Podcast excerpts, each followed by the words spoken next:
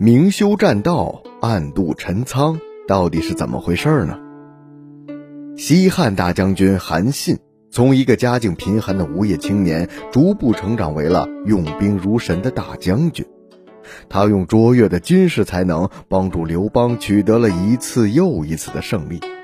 可以说，如果没有韩信的帮助，刘邦早已被项羽所灭。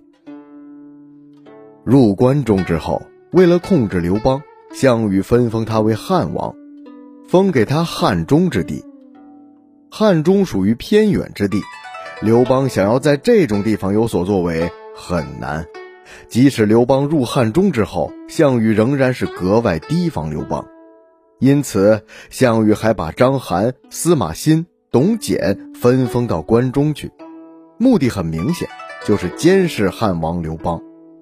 章邯、司马欣、董简这三人是秦旧部，投奔项羽之后，分封到关中，把关中一分为三，称为三秦。刘邦想要回归关中，首先就必须要经过三秦，这也十分合三人之意，尤其是章邯。一来，三秦靠近秦朝旧都咸阳之地。二来，章邯从秦朝的大将军变成了今日的雍王，地位更加显贵。想他从一个将军一跃成为了雍王，心里应该是多么的喜悦。更何况他的封地还要靠近秦旧都。三来，章邯自己也十分清楚，项羽的目的就是要自己监视刘邦。这对于一直看不起刘邦及其麾下大将的章邯来说，是一件十分轻松的差事，他当然也乐意完成。另外，章邯对项羽也是心存感激，因为自己在秦朝拼死卖命了几年之后，没有得到什么嘉奖，反而还差点送命，在无奈之下投靠了项羽，但是项羽却不计前嫌，反而重用了他。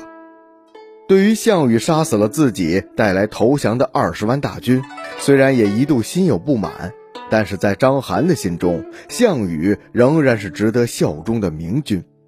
当然，这其中也包含了走投无路的成分。现如今，即便知道这是项羽在拿自己来当挡箭牌，但封王封侯、功成名就，也有莫大的满足。与其说章邯对刘邦过分轻视，不如说他自视过高。他曾经评价说：“樊哙一介武夫，有勇无谋；夏侯婴一介小吏，有谋无勇；韩信一介乞丐，曾受过胯下之辱，无勇亦无谋。”相反，他却十分肯定自己在军事上的才能。当年他就能在逃亡之际反戈一击。让连胜追击的项梁曝尸荒野，更何况现在受制于人的刘邦呢？所以张良火烧栈道之后，他就一厢情愿地认为刘邦早已无东归之心，放松了警惕。当听说刘邦只派了几百人在修栈道时，他只是轻蔑地说了一句：“这样修下去，猴年马月才能把栈道修好呢。”明修栈道，暗度陈仓这个典故就此诞生。这些正在修补栈道的几百人，完全吸引了章邯的注意力。但是汉军的主力却正以夏侯婴和樊哙为开路先锋，韩信为帅，攻打陈仓。这个消息虽然让章邯十分震惊，但也并不害怕。震惊的是汉军是如何到达陈仓。并不害怕，是因为章邯认为夏侯婴和樊哙以及韩信这些无勇无谋的人，怎么能和自己相比呢？可是，当章邯率兵悠然到达陈仓之时，他才发现自己错的究竟有多么离谱。训练有素的汉军早已经摆开了阵型，在等待他的到来。一件原来他以为可以轻松拿下的功绩，转瞬间变成了一场艰难的攻坚战。但是仗还得要打，更何况硬碰硬就是章邯的拿手好戏。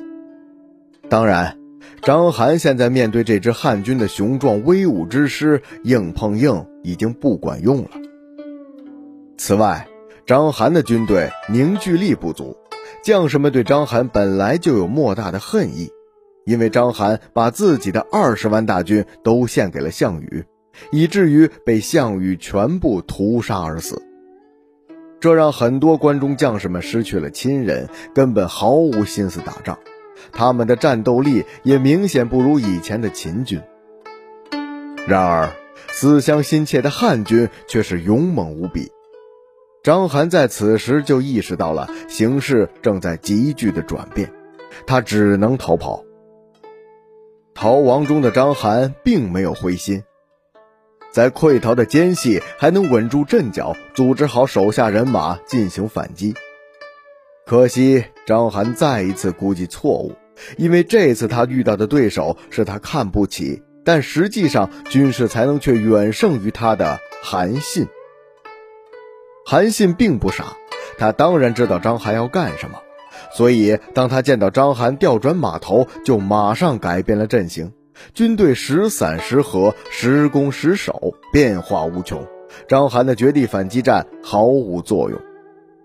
章邯这时也就意识到了自己轻敌的下场，也心服口服地评价韩信为用兵如神。